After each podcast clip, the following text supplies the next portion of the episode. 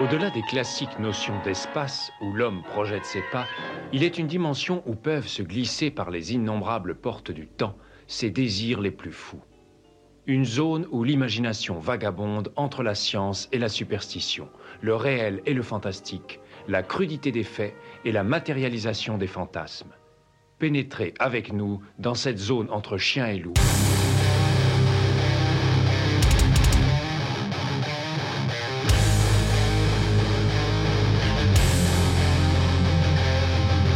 N'éteignez pas votre radio. Ne cherchez pas à baisser le volume. Il est déjà trop tard. Septième dimension envahit les ondes et débarque en mode podcast.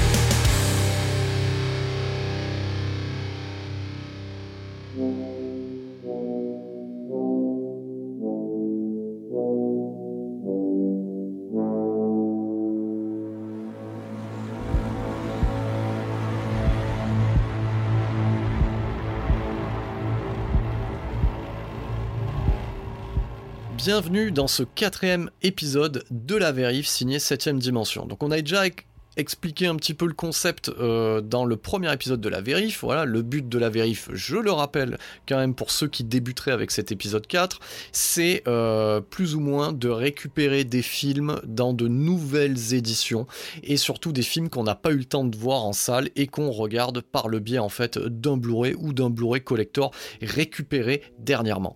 Donc euh, cet épisode 4 de la vérif, je vais l'estampiler post-confinement parce que ça me fait marrer. J'ai pu entendre euh, du coup des podcasts qui parlaient de ou qui, qui, qui s'estampilaient euh, enregistrés pendant le confinement ou post-confinement ou enregistré en déconfinement. Bon, ça me fait un peu sourire parce que au final, euh, le fait d'enregistrer un podcast, bah, c'est plus ou moins être en confinement. Donc quoi qu'il arrive, on est seul dans une pièce face à un micro, face à son software et on s'adresse plus ou moins à personne. C'est ça qui est intéressant. Ou plutôt, je m'adresse à vous, mais dans le futur, c'est-à-dire au moment où vous êtes en train de m'écouter, qui n'est pas le moment de l'enregistrement. Vous m'avez toujours suivi, je vous ai pas perdu. Donc euh, voilà, c'était un petit côté pour me marrer. Voilà, épisode 4 de la vérif, on est en mode déconfinement. Voilà, ça se passe. Donc, alors, au programme de cet épisode 4, eh ben, euh, ça sera le Doctor Sleep de Mike Flanagan, que j'ai pu récupérer dans une somptueuse euh, édition euh, collector Blu-ray éditée par Warner Bros, où figure à l'intérieur deux galettes, une galette dédiée à la version cinéma, donc la version salle, et une galette dédiée à la version Director's Cut. Alors, ce qu'il faut savoir avec cette version Director's Cut, c'est que hormis le fait que le montage ne soit pas le même, elle rajoute pas loin de plus d'une demi-heure en fait de scènes inédites, ce qui en fait vraiment un film différent de par rapport à la version salle. Voilà, c'est ça qu'il faut comprendre. Donc euh, là aujourd'hui, dans, ce, dans cet épisode 4 de la vérif, moi je vais me concentrer sur la, la version Director's Cut pour la simple et bonne raison que je ne suis pas allé le voir en salle. Voilà, donc j'avais déjà expliqué que le budget de l'émission avoisinant 0 euh, euros. Donc si ça se retrouve dans la vérif, c'est que je n'ai pas pu aller le voir en salle. Donc j'ai pu avoir des échos euh, j'ai pu lire des choses, entendre des choses comme quoi la version ciné, il y avait quelques problématiques et que cette version Director's Cut euh, faisait quasiment du film sorti en salle de Mike Flanagan quasiment un chef-d'œuvre. Voilà. Donc c'est vraiment ce qu'on va chroniquer aujourd'hui parce qu'en fait ce film là, voilà, il a tout du projet à problème dès le départ. Ce qu'il faut comprendre, c'est qu'il est tiré d'un livre de Stephen King qui est à la fois la suite d'un de ses propres livres à succès, qui est le Shining, et en même temps, il doit être une suite au Shining de Stanley Kubrick, c'est-à-dire la version cinéma de Shining. Donc, autant vous le dire de suite, là, Mike Flanagan, quand il s'attaque à ce projet-là, tout le monde le scrute et il est dans la même position en fait que Denis Villeneuve quand il s'attaque à la suite de Blade Runner. Donc c'est ce que nous allons voir. Dans un premier temps, on va s'occuper en fait vraiment de cette envergure de projet, de comment le projet s'est monté, pour ensuite parler de cette version Director's Cut et de ce de ce qu'amène Mike Flanagan à l'univers de Stephen King.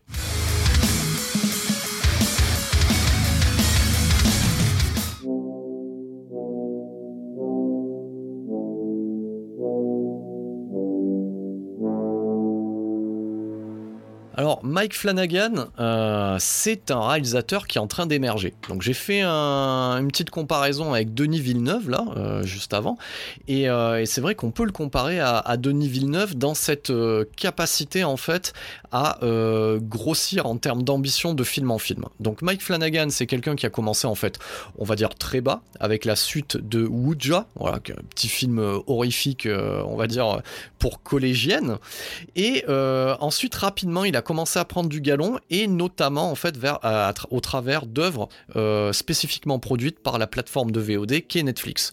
Donc c'est-à-dire qu'on a pu le retrouver euh, à la tête d'une série euh, d'épouvantes ambitieuses qui est House on Haunted Hill. Voilà, donc tout le monde a entendu parler de cette série, donc ça a fait un carton en termes d'audience sur Netflix et honnêtement, ouais, on a pu se rendre compte de ce qu'était le style Mike Flanagan. Et ce style, c'est quoi? C'est des décors soignés, des vraies positions de caméra, des vrais plans de cinéma, une vraie envie de cinéma, de mise en scène. Euh, Mike Flanagan va prendre le temps de mettre en place les éléments. Il y a de l'émotion, il y a du personnage, c'est bien écrit. Donc vraiment, on, peut encore une nouvelle fois le rapprocher avec le, travail que fait Denis Villeneuve euh, à l'heure actuelle. Donc Mike Flanagan, donc on prend une grosse claque euh, avec House on Haunted Hill et on prend aussi une autre claque avec une première adaptation de Stephen King produite par Netflix qui est Jesse. Et Jesse, ça a la réputation à la base, en termes de bouquin, d'être inadaptable. Donc ce Jesse-là, euh, j'ai pu euh, le voir sur la plateforme de VOD, je pense que vous aussi vous avez pu le voir, et c'est réellement euh, une performance de mise en scène, d'ambiance, dans, dans, une globalité sur, sur quasiment un peu moins de deux heures. Donc Carla Gugino dans le rôle principal de Jesse, elle est fantastique, et il arrive à mettre une tension, une ambiance, à reprendre ce qui faisait la force du bouquin de Stephen King, c'est-à-dire créer de la tension autour, autour d'un huis clos qui se passe dans une chambre à coucher. Voilà. Et on navigue entre les pensées euh, de l'héroïne, ce qui se passe réellement, ce qui pourrait se passer, ce qu'elle a imaginé. Donc on est vraiment dans l'onirisme. Et, euh, j'ai envie de dire chapeau bas, euh, Mike, pour avoir réussi à retranscrire en fait le côté anxiogène du, roman de King et, à, offrir une vraie proposition de cinéma, entre guillemets. Je mets bien, je mets bien les guillemets, mais c'est du cinéma sur du VOD. Donc ouais, euh, Mike Flanagan sur Netflix, c'est quand même le haut du panier. On le retrouve aussi sur Ne t'endors pas voilà, qui est une proposition aussi horrifique qui, fonctionne bien aussi. Donc euh, ça c'est un petit peu plus classique, c'est pour ça que je m'y attarderai pas euh, longuement dessus, mais euh, voilà, Mike Flanagan, moi, de ce que je peux en voir aujourd'hui au travers des quelques films dont je viens vous parler, c'est qu'il a en lui le potentiel de devenir un vrai artisan du fantastique, comme ont pu l'être, on va dire, ses pairs comme Wes Craven, comme John Carpenter, une vraie envie euh, de respecter en fait euh, le sujet, le, genre fantastique et de prendre le temps de poser une ambiance, de faire des mouvements de caméra, de raconter une histoire. Voilà. Donc ça, ça, ça, ça fait vraiment plaisir. On n'est pas euh, dans un style ostentatoire en mode regardez j'ai une nouvelle, une nouvelle caméra qui permet de faire par exemple du slow-mo à tant d'images par seconde ou tel effet de style. Non, non, on est vraiment du coup dans du classicisme, mais classicisme, ça veut pas dire que on s'endort derrière la caméra. Donc vraiment direction de, artistique, direction d'acteur, mise en scène, on est vraiment euh, au top avec Mike Flanagan. Et j'ai envie de vous dire, il est en train de faire ce qu'aurait pu faire Jim Mickle, le réalisateur de Stakeland. Donc il, il est en train de faire euh, ce qu'aurait pu faire Jim Mickle, c'est-à-dire vraiment gravir les échelons pour s'imposer comme un, artiste chevronné voilà, et, un auteur euh, contemporain du genre fantastique. Donc Mike Flanagan, voilà, vous pouvez retenir son nom, il est à, ranger euh, aux côtés des talents émergents euh, à l'image de Jordan Peele, euh, réalisateur de Us et Get Out. Donc voilà. Donc là, ça c'est pour le postulat autour de Mike Flanagan. Donc Mike Flanagan ne cache pas, dès le départ, dans, ses entretiens, dans ce qu'il peut dire, il ne cache pas en fait son amour pour Stephen King, c'est son auteur préféré. Donc il a eu toujours en tête euh, cette envie d'adapter Doctor Sleep. Il le dit lui-même. Euh, ça on peut le voir euh, dans les bonus du Blu-ray édité par Warner Bros. Donc il le dit, c'est son auteur favori.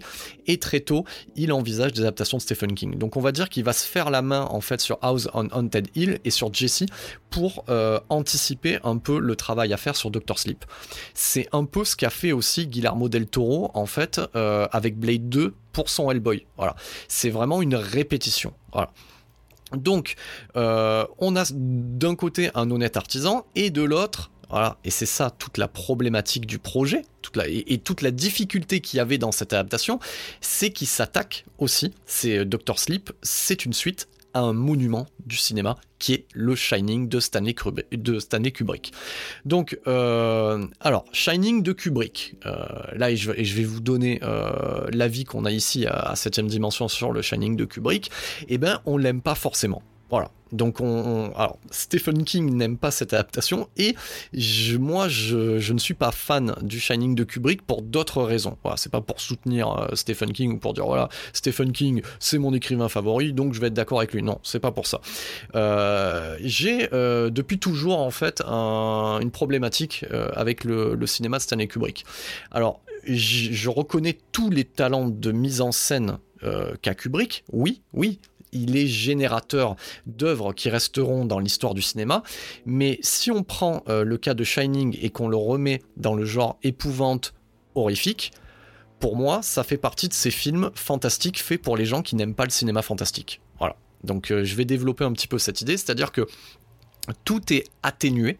Voilà. Donc l'argument fantastique, le, le, Shining en lui-même, le don du gamin, et euh, dans cette adaptation du roman de Stephen King, on va dire presque mis de côté pour se concentrer euh, sur le cocon familial et la folie du personnage incarné par Jack Nicholson. Voilà.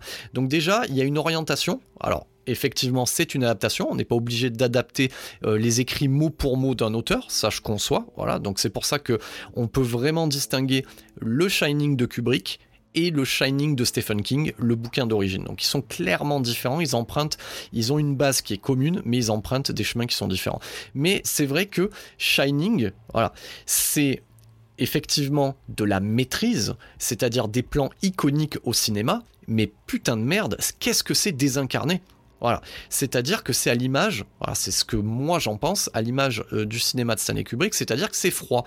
C'est un cinéma de performance, c'est-à-dire qu'à chaque fois que Kubrick s'est attaqué à un genre, c'était pour livrer le film ultime Mais à chaque fois, c'était désincarné. En termes d'émotion, on, va dire de focalisation sur le personnage principal, donc c'est désincarné, c'est froid. Donc Kubrick, c'est pas moi qui le dis, c'est lui qui le disait, n'a jamais aimé travailler avec les acteurs et ça se ressent dans son cinéma.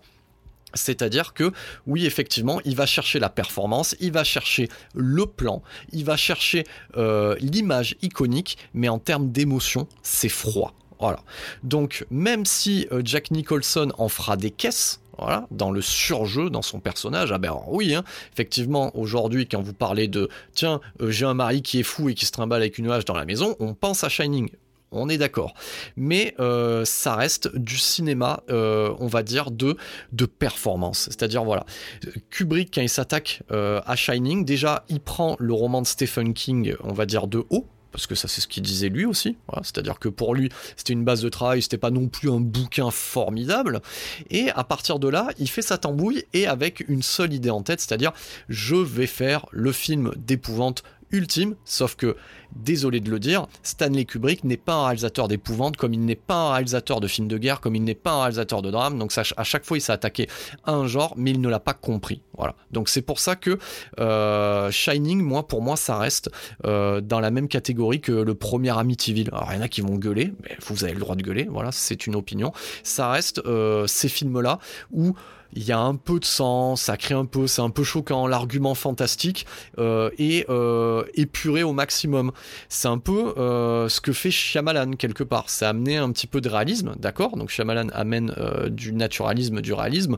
Là, pour le coup, Stanley Kubrick, il prend Shining, il en fait un film de gros studio et il en fait un film d'horreur pour ceux qui aiment pas l'horreur entre guillemets voilà. Donc et c'est un petit peu euh, c'est un petit peu ce qui ce qui en a été dit voilà. Par exemple moi mon, père quand il me parlait de Shining c'était un peu ça. C'était genre ouais le truc euh, un petit peu qui fait peur mais euh, voilà c'est pas comme Massacre à tronçonneuse. T'oseras jamais dire que tu regardes Massacre à tronçonneuse. Là je parle d'une époque que les plus jeunes n'ont pas connu c'est-à-dire que à un moment donné tu peux dire Shining ça passe bien. Voilà tu commences à parler de réanimateur tu commences à parler de Society de Brian Usna ou des choses comme ça Là, euh, voilà, c'est plus, euh, on va dire, c'est plus dans la sous-culture, c'est plus dans une, euh, voilà, dans une frange, dans une, catégorie qui est pas bonne à mettre, on va dire, en société. Voilà. Donc Shining, c'est bien d'en parler.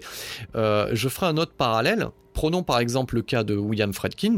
William Fredkin, qui a fait l'exorciste, ouais, c'est pas un réalisateur d'épouvante, mais bordel de merde, Bill, Bill Fredkin, qui s'attaque à l'exorciste, il y va à fond la caisse et il livre à la fois euh, un film de, gros, de, grand studio, voilà, avec un gros budget, et en même temps un vrai film d'horreur qui tortille pas du cul, il va directement là où ça fait mal. Tandis que Shining, ben voilà, c'est euh, plus froid, donc on prend euh, du coup du recul par rapport au sujet et on le traite de haut. Donc c'est pour ça que je n'aime pas le Shining de Kubrick, mais je lui, euh, par contre, je lui accorde tout ce qui a été mis en place. La mise en scène est, euh, formidable, l'utilisation du Steadicam c'est parfait, les plans iconiques, etc. Ça, ça, n'enlève rien. Par contre, Shining, euh, je m'emmerde complet en regardant ce film-là. pour moi, il n'y a pas d'âme. Il n'y a pas le supplément d'âme. Donc, ce qu'il faut savoir, c'est que cette adaptation, c'est pour ça qu'on parle aussi de Shining, donc on va le voir comme un premier opus, c'est qu'il prend des libertés par rapport au bouquin. Donc, c'est-à-dire qu'il va se permettre euh, du coup d'emprunter des voies différentes, de tuer certains personnages et d'en laisser vivants d'autres, par exemple. Et, du coup, quand Stephen King décide de faire Doctor Sleep, d'écrire Doctor Sleep, il fait une suite à son bouquin qui ne se finit pas de la même manière que le film de Kubrick.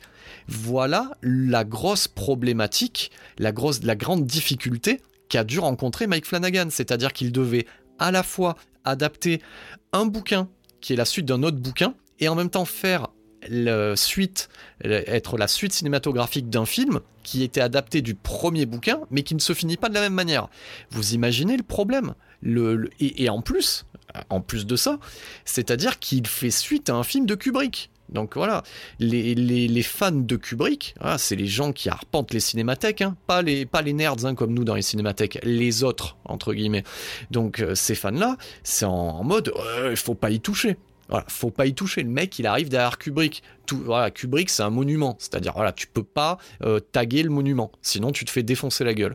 Donc, euh, voilà la grosse problématique derrière cette adaptation, et moi j'étais super curieux du résultat. Va-t-il s'en sortir? Donc je refais un parallèle sur le Blade Runner 2049 de Denis Villeneuve, c'est la même chose. Faire une suite à Blade Runner, quel était l'intérêt? Aucun aucun. Blade Runner se suffit à lui-même. Et puis on va remettre les choses dans le contexte aussi. Blade Runner, voilà, ça n'a pas été euh, un succès au box-office. Ça a pris ses galons avec le temps, voilà. Donc ça a été un succès euh, en vidéoclub, en VHS, et au fur et à mesure du temps, ça a pris son postulat de film culte. Mais à la base, c'était pas un succès. Donc déjà dans cette volonté d'adapter, de faire une suite à Blade Runner, déjà la fin euh, de Blade Runner ne permet pas, je veux dire, il y a un début, une fin, il n'y a pas besoin d'en rajouter. Et en plus, c'était pas un succès. Donc quel était l'intérêt? Mais par contre, Denis Villeneuve, euh, avec euh, l'approbation de Ridley Scott, se lance dans une suite d'un film culte, d'un monument, et putain de merde, ouais, il réussit le pari. Moi, j'aurais pas misé euh, du coup un euro sur cette suite de Blade Runner. Donc là, on est un petit peu dans le même cas de figure. Alors maintenant, on va lister déjà, dans un premier temps, les différences entre Shining le bouquin et, euh, Shining le film. Bon, ce qu'il faut savoir, voilà, on va être succinct, parce qu'on va pas lister non plus toutes les différences, mais vraiment les différences fondamentales, c'est que euh, déjà, euh, le côté Shining, le côté du don de, de, Danny Torrance, donc du fils de Jack Torrance, du fils de Jack Nicholson, donc ce don qu'il a de clairvoyance, cette espèce de sixième sens, c'est un peu traité mais pas trop dans le, dans Shining de Kubrick. Alors que dans le Shining, le bouquin, c'est clairement euh, l'essence même euh, du, roman de Stephen King. Donc là, il y a une premier cas de figure.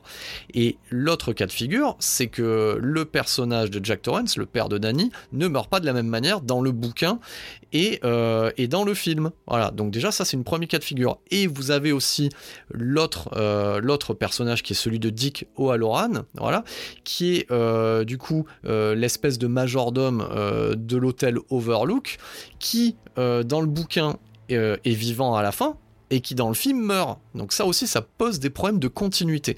Donc on avait ces problèmes-là. Voilà. Donc Mike Flanagan, lui, il les prend à bras le corps et il arrive à résoudre beaucoup de choses. Et ça, c'est déjà le gros point positif du film, c'est qu'il arrive à s'inscrire comme étant, dans un premier temps, une excellente adaptation du bouquin de Stephen King, sans forcément suivre à la ligne les écrits euh, de Stephen King, et en même temps, il est une excellente suite euh, du film de Kubrick, et je vais oser le dire dans ce podcast, moi, je le trouve beau, bien meilleur que le Shining de Kubrick, même si ça ne traite pas de la même chose. C'est-à-dire que ce Dr. Sleep, il a du cœur. Mike Flanagan, il prend le genre avec respect il le traite pas de haut, il cherche pas la performance. Tout ce qu'il veut faire, c'est raconter une bonne histoire. Et il le fait très bien. Donc déjà, à, ce niveau-là, je suis très heureux de, constater que ce réalisateur-là, putain, ouais, il a une bonne paire de couilles parce que il a réussi ce pari-là. Donc déjà, dans un premier temps, ça, pari, euh, réussi euh, à ce niveau-là. Donc que raconte euh, déjà Doctor Sleep. Qu'est-ce qu'il raconte? Donc je vais faire un petit mix entre, entre le film euh, et le bouquin. Donc Doctor Sleep, c'est une suite directe en fait au Shining de Kubrick. Donc le Shining, pour ceux qui ne suivent pas, qui n'ont jamais vu euh, le film de Stephen King et qui n'ont pas lu, enfin le film de Kubrick et qui n'ont pas lu le roman de Stephen King, le Shining en fait c'est un don, voilà, qui permet, c'est un peu un petit peu un mélange de sixième sens, de télépathie, de télékinésie, voilà c'est vraiment déjà euh, un thème qui revient beaucoup dans, l'œuvre euh, de l'écrivain Stephen King. Ce don de clairvoyance, de pouvoir faire bouger des objets, c'est à l'origine de, plein de bouquins. Donc le Shining, voilà, c'est vraiment euh, un don. Et ce don-là peut être, voilà, beaucoup d'êtres humains peuvent l'avoir, voilà, à différents degrés. Voilà, c'est ce qui est à peu près expliqué. C'est pour ça que euh, dans, le, roman de Stephen King, et dans le film c'est un petit peu dit, euh, Dick O'Halloran, l'espèce de maître d'hôtel, l'espèce de majordome euh, de, de l'hôtel Overlook, a ce don-là. Mais il l'a beaucoup moins euh, on va dire de manière beaucoup moins prononcée que l'enfant Danny Torrance. Voilà. Et c'est pourquoi aussi euh, les fantômes, euh, on va dire les démons, les êtres, les esprits diaboliques qu'il y a dans l'hôtel Overlook, veulent se nourrir en fait du don du gamin. Voilà, c'est à peu près ça le postulat. Donc, Doctor Sleep étant une suite directe, on va retrouver en fait le personnage du coup de Danny Torrance, de Danny Torrance à l'âge adulte. Et euh, à l'âge adulte, ben, qu'est-ce qui se passe?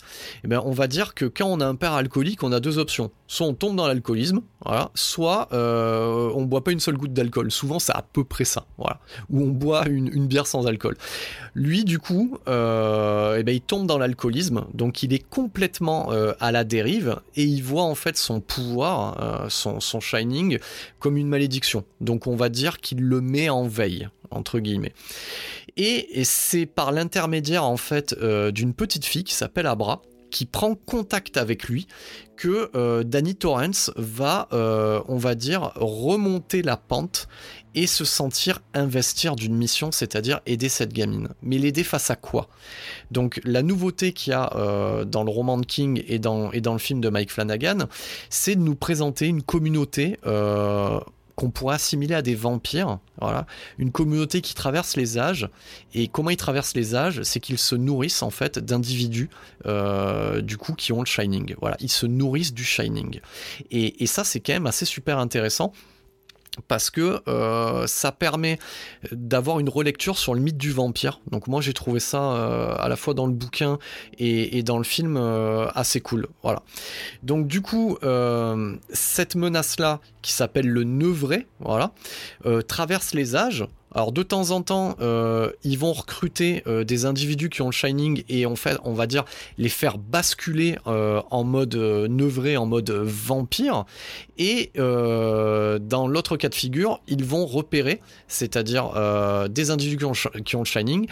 Et ils vont s'en nourrir et même les stocker dans des petites bonbonnes à air comprimé pour pouvoir en fait se restaurer, on va dire entre guillemets se restaurer un peu plus tard. Donc du coup, on a, euh, on a une vraie menace, voilà, et on a ce personnage de Abra, donc cette petite fille, qui fait écho au, personnage de Danny Torrance dans, le premier roman, dans, le premier film de, Stanley Kubrick. Donc c'est-à-dire que c'est une gamine qui a un, shining hyper développé, voilà. Et le fait euh, qu'elle puisse détecter euh, cette communauté de vampires la rend détectable. Et c'est à partir de ce moment-là qu'elle va, euh, telle une, on va dire une radio, une, une radio, tel un sonar, détecter euh, le personnage de, enfin le Danny Torrance et lui, et lui demander de lui venir en aide. Voilà. Donc dans le bouquin, c'est euh, une évolution qui se fait euh, au fur et à mesure des années. C'est-à-dire qu'au démarrage, la gamine est petite et euh, c'est vraiment à, l'adolescence qu'elle rencontre Danny. dans le film, on nous montre un peu ce cheminement, mais ça c'est un peu plus rapide, voilà, parce qu'on va pas non plus passer 6 heures à voir la gamine évoluer. Mais c'est ça qui est intéressant, la relation, c'est-à-dire qu'elle le contacte une première fois, du coup via un mot sur un mur, ou par exemple via une impression, donc vraiment c'est une relation qui va évoluer avec le temps, et c'est ce qui va nous permettre aussi de proposer une vraie évolution au personnage en fait, du coup, de, de C'est-à-dire qu'on nous le présente comme à la dérive, comme alcoolique, et euh, il va opérer une sorte de rédemption en aidant euh, du coup le, personnage d'Abra. Et ça, c'est super intéressant. Voilà. On retrouve un petit peu aussi ce qui était mis en place dans, dans, le premier bouquin de Stephen King, donc dans le, dans le Shining original, c'est que on a en fait euh, le maître et le disciple. Donc Dick, c'était le maître plus ou moins du Shining qui apprenait aux gamins euh, à gérer ce pouvoir-là. Et ben là, en fait, Danny prend la place de Dick. Voilà. Donc voilà euh, pour ce postulat de base. Donc la première problématique qu'a dû affronter Mike Flanagan, c'est que le personnage de Dick est vivant euh, du coup au début de Doctor Sleep et à la fin de Shining, alors qu'il ne l'est pas euh, du coup dans le film euh, de Stanley Kubrick. Eh ben, il prend des solutions que je trouve intéressantes et qui coûtent pas d'argent au final. C'est c'est que au final, le personnage de Dick, il reprend les mêmes scènes que dans le bouquin, sauf que c'est un esprit. Voilà. Donc, euh, donc euh, le personnage de Danny dans, euh, dans cette période où il est petit, voilà, et qui fait suite, si vous suivez toujours au Shining de Kubrick, bah, discute avec Dick, mais sous la forme d'un esprit. Donc, ce qui correspond très bien avec l'idée, avec on va dire le, le, le, bouquin King, en fait, avec Love de King. Donc, ça passe bien. Et, et, et, au fur et à mesure, toutes les problématiques, en fait, du, qui auraient pu intervenir dans le film sont évacués avec des choix judicieux. Voilà.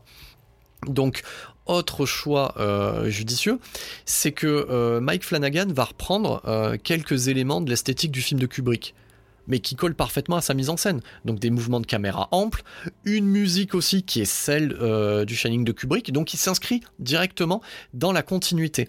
Mais par contre, euh, il va prendre, euh, il va se permettre de prendre des légères sorties de route qui sont payantes. Donc l'une des, sorties de route qui est payante, c'est de, refaire revenir le personnage euh, de Jack Torrance, donc c'est-à-dire qui était interprété par Jack Nicholson dans Shining, dans différentes scènes qui ont lieu à nouveau dans l'Overlook Hotel. Voilà. Ça c'est ça c'est une prise de risque et qui s'avère payante. Alors déjà, d'une premièrement, pourquoi? Parce que déjà faire revenir le personnage interprété par Jack Nicholson, ça pouvait, dans la, on va dire, dans, dans l'actualité qu'on connaît, il aurait pu choisir en fait le tout numérique. C'est-à-dire qu'aujourd'hui, et ça je, vais me permettre de, cette, de ce quatrième épisode de la vérif pour vous en parler, il aurait pu faire ce qu'a fait euh, Martin Scorsese dans The Irishman. C'est-à-dire qu'il aurait pu opter euh, pour un espèce de plaquage de rajeunissement numérique dégueulasse. donc ça j'en profite pour vous le dire. Moi, The Irishman, ce procédé-là, ça m'a sorti complètement du film. Et ça aurait été le même cas de figure, je pense qu'il s'est posé ces questions. Ça aurait été le même cas de figure euh, pour l'acteur Jack Nicholson. C'est-à-dire que le rajeunissement numérique, ça peut fonctionner si on n'a pas de référence de l'acteur jeune. Je donne un exemple. Robert De Niro, on a pu le voir plus jeune dans des films de gangsters. Et cette version euh, de The Irishman plus jeune numérique ne correspond à rien. Ça fait irréel. Et même les yeux, ils ont des. Il a, des yeux. J'ai envie de reprendre l'expression en fait de l'agent Smith euh, qui, quand il parle de l'être de voilà de l'être humain à, à, Neo, qui dit euh, au travers de ses yeux de veau mort. mais j'ai pensé à ça moi. Les yeux de veau mort quand euh, quand j'ai quand j'ai vu le résultat à l'écran. Donc non, ça ça fonctionne pas. Moff Tarkin du coup dans Rogue One, voilà, déterrer numériquement Peter Cushing, pareil il y a un truc qui, marche pas. Tu, sens que c'est, tu, sens qu'il y a un truc qui, qui fonctionne pas. Et, et ben alors là, du coup, plutôt que d'opter pour ce rajeunissement, et ben il prend un autre acteur. C'est tout con comme choix. C'est ce qu'on faisait à l'époque. Voilà, c'est un truc qui est tout con. Mais là, ça fonctionne vachement bien. Donc il prend Henry Thomas, voilà, qui est un de ses acteurs au final fétiche. Donc Henry Thomas, c'était le petit garçon de, de E.T. Et vous avez pu le voir aussi euh, en papa, euh, en papa concerné ou pas concerné dans House on Haunted Hill. Il était déjà présent dans les, dans les films de Mike Flanagan, donc il refait appel à lui. Et il le filme euh, sous différents angles pour qu'on comprenne bien oui, c'est le personnage de Jack Torrance, oui, on est en mode euh, Jack Nicholson-like, mais ce n'est pas Jack Nicholson, il est pas rajeuni numériquement, et c'est un autre acteur. Ben ouais, ça fonctionne, mais carrément. Je vois pas pourquoi on serait obligé de coller. Voilà, donc la solution de facilité, c'est pas forcément la bonne. Donc là, ouais, effectivement, prends un autre acteur, fais-lui jouer le même rôle, on peut l'accepter. Donc ça, ça fonctionne super bien. Donc ça, c'était une prise de risque. Il se permet d'aborder des thématiques, de faire du lien, euh, du coup, à, un thème présent dans le bouquin et faire référence au, film de Kubrick. Il est dans l'hommage euh, et, il prend pas le truc de haut. Donc moi je trouve ça génial. Donc ça ça ça ça, fonctionne euh, super bien et on est on est on est bien loin de, toutes ces merdes de rajeunissement numérique qu'on peut voir à tort et à travers euh, dans les films Marvel ou dans The Irishman. Voilà. je prends un autre cas de figure aussi. regardez par exemple sur ce, genre de solution. Regardez le travail qui est fait par Peter Jackson entre la trilogie du Seigneur des Anneaux et le Hobbit. Dans la, la trilogie du Seigneur des Anneaux, pour montrer la différence entre par exemple euh, les hobbits et les hommes, il utilise la perspective forcée, il utilise des doublures, il se met derrière.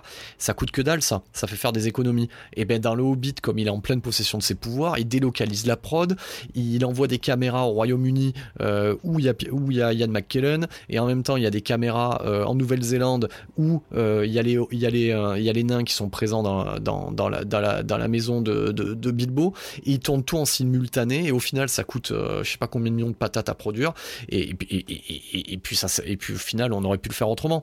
Donc, euh, donc euh, voilà toujours utiliser les procédés euh, les plus simples et, c'est revenir en fait au, final à la base euh, de ce qu'est le cinéma et de ce que pouvait faire Hitchcock aussi. Euh, il n'avait pas besoin d'effets numériques pour raconter une histoire. Donc voilà, j'essaie. Je suis pas en mode le, le, rajeunissement numérique c'est dégueulasse. Je suis juste en train de vous dire qu'il y a des solutions qui ont déjà été testées qui fonctionnent bien et là ça marche bien. Donc déjà premier cas de figure intéressant. Mike Flanagan, alors il est respectueux mais il n'oublie pas qu'il fait une adaptation euh, de roman et qu'il n'est pas obligé de l'adapter au mot près.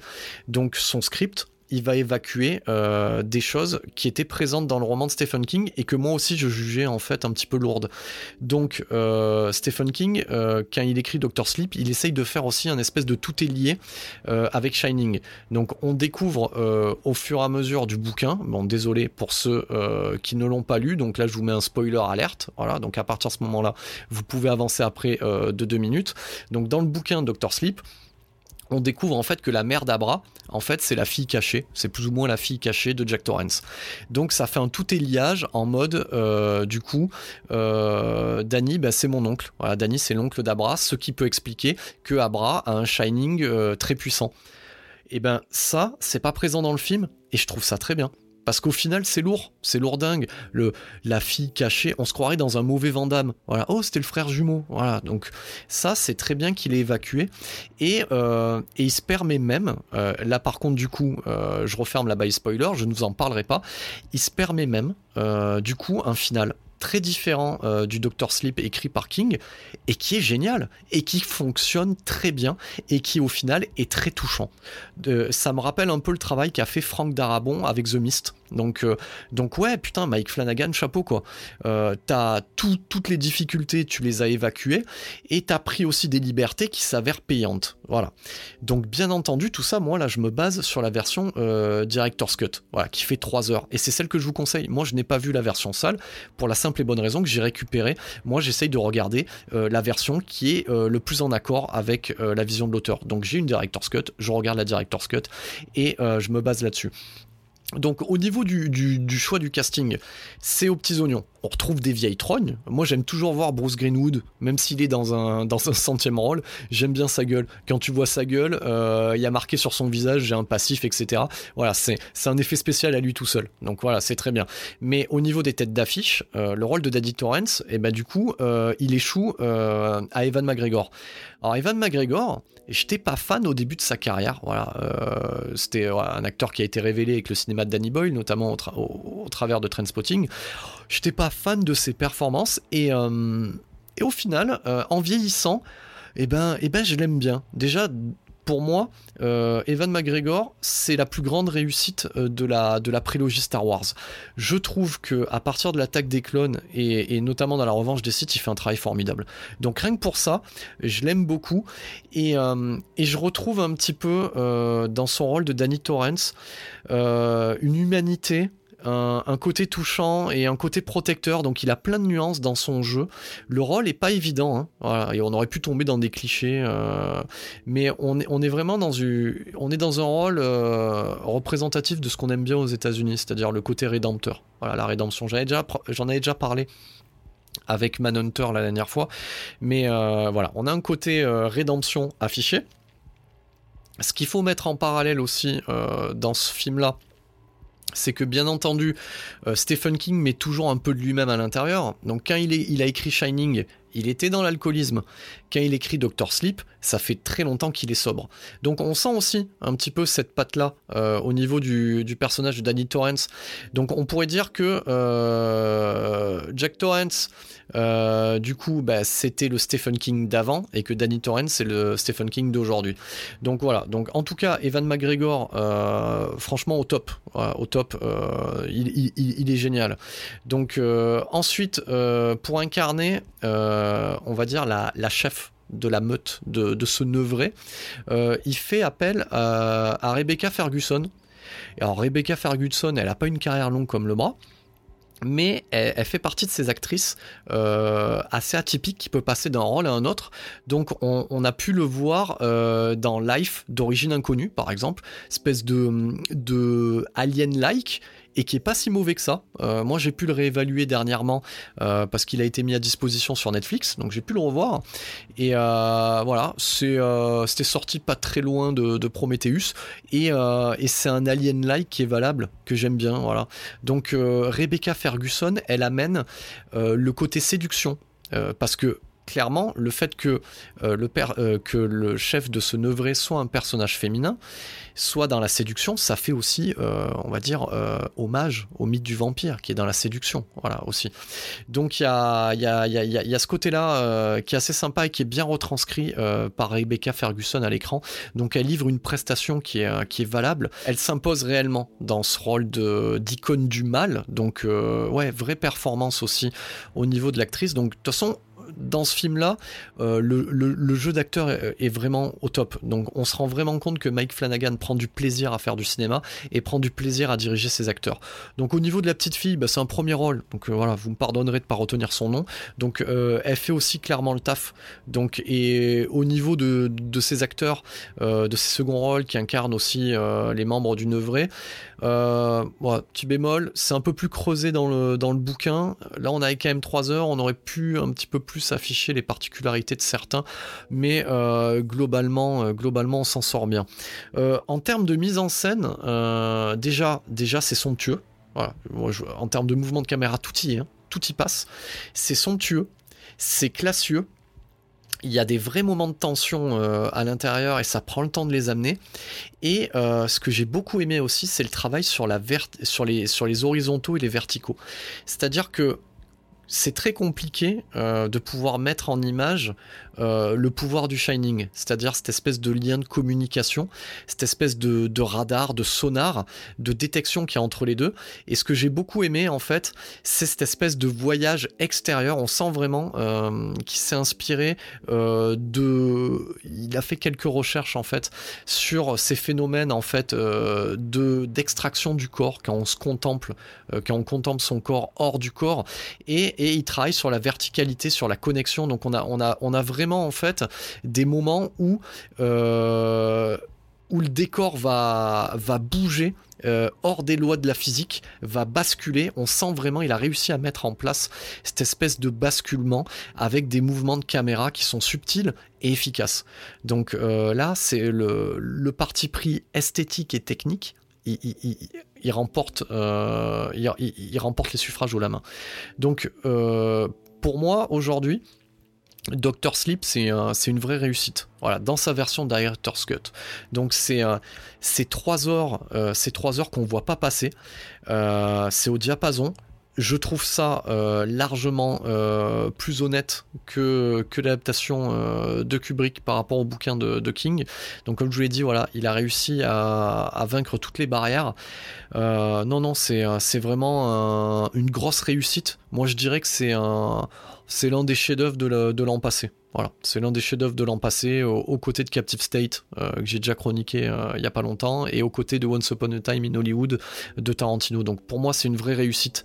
Donc euh, j'ai envie de vous dire, si vous l'avez pas déjà vu, jetez-vous sur la, version Director's Cut. c'est édité par Warner Bros. Alors, je sais pas pourquoi d'habitude Warner Bros. en termes d'édition, c'est un peu de la merde. Là, pour le coup, euh, ce qu'il faut savoir, moi je m'attendais à une sortie en catimini, c'est-à-dire vite expédié, parce que Doctor Sleep, ça n'a pas été un succès d'estime, euh, ça n'a pas été un succès au box-office. Ça s'est remboursé, sans plus. Donc c'est entre le, euh, c'est un petit peu dans, c'est une contre-performance. Donc ça s'est remboursé. les avis sur la version salle sont mitigés. Et euh, mais par contre, son dithyrambique, euh, alors j'aime bien dire le mot, on va dire plutôt son grandiloquent, parce que euh, du coup, je l'ai un petit peu mâché. les, euh, voilà, les, avis sont grandiloquents en ce qui concerne la Director's Cut. Donc, succès d'estime, mais contre-performance au box-office. Donc oui, je m'attendais vraiment à à une édition de merde euh, en Blu-ray euh, sans bonus, euh, le truc de base. Et là au final, on se retrouve avec une double galette. D'un côté la version ciné, d'un côté la version director's cut.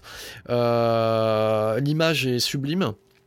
Travail sur le son, c'est pareil. Euh, à noter quand même que la version Director's Cut est en VOSTFR. Voilà, vous n'aurez pas de VF euh, dessus.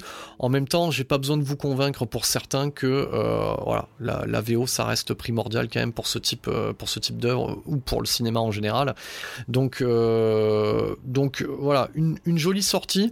Niveau bonus, c'est allez, si on prend toutes les featurettes mis bout à bout, il y a une demi-heure bon, on n'y apprend pas grand chose, honnêtement. Voilà. Donc euh, d'un côté, on a euh, une petite featurette sur le côté euh, faire le lien entre entre Shining et, et Doctor Sleep, où vous avez King et, et Mike Flanagan, copains comme cochons, qui vous disent que ouais, voilà, c'est génial, tout ça, c'est très bien. De l'autre, vous avez dans les coulisses un petit 13 minutes où on voit un petit peu Mike Flanagan en action sur le, sur le terrain. Voilà, rien de fou. On est au niveau en fait des bonus qu'on peut trouver sur une édition de Fast and Furious. Hein. En, gros, on est tous des amis. Voilà. Donc, mais bon, quelque part, euh, j'ai envie de vous dire pour aller 25 balles, euh, vous avez euh, l'assurance de regarder le film dans de bonnes conditions et ils ont fait au moins l'effort d'éditer les deux versions. Donc rien que pour ça, Warner, j'ai envie de vous dire, ben ouais les gars, ouais vous pouvez de temps en temps euh, vous sortir les doigts du cul et, faire une petite édition sympa.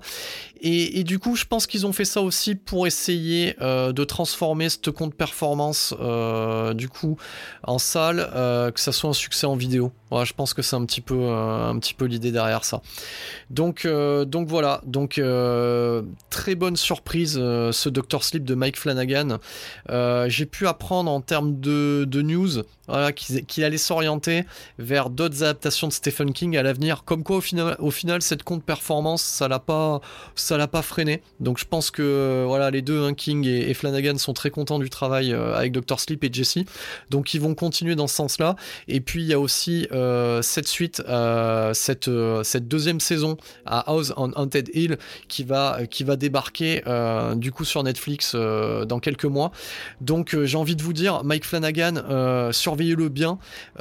c'est un, honnête artisan. C'est un auteur du genre en devenir. Voilà, il est l'héritier des, des Carpenters, Craven, qu'on a pu connaître dans les années 80-90. Donc ouais, ouais, on a un vrai cinéaste qui fait des vraies propositions et qui traite le genre avec respect. Donc euh, accordez-lui un peu de crédit et, regardez son Doctor Sleep, vous verrez, c'est, quand même super cool. Donc comme euh, je finis euh, à chaque fois, n'oubliez pas, c'était 7ème dimension, notre créneau à nous, c'est le cinéma de genre bordel. Merci pour votre écoute.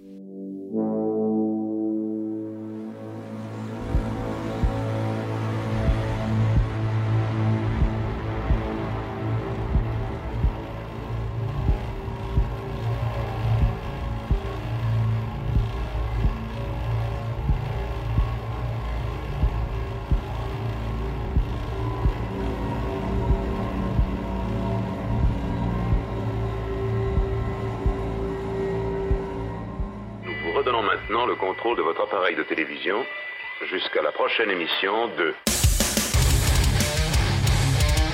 Septième dimension en mode podcast.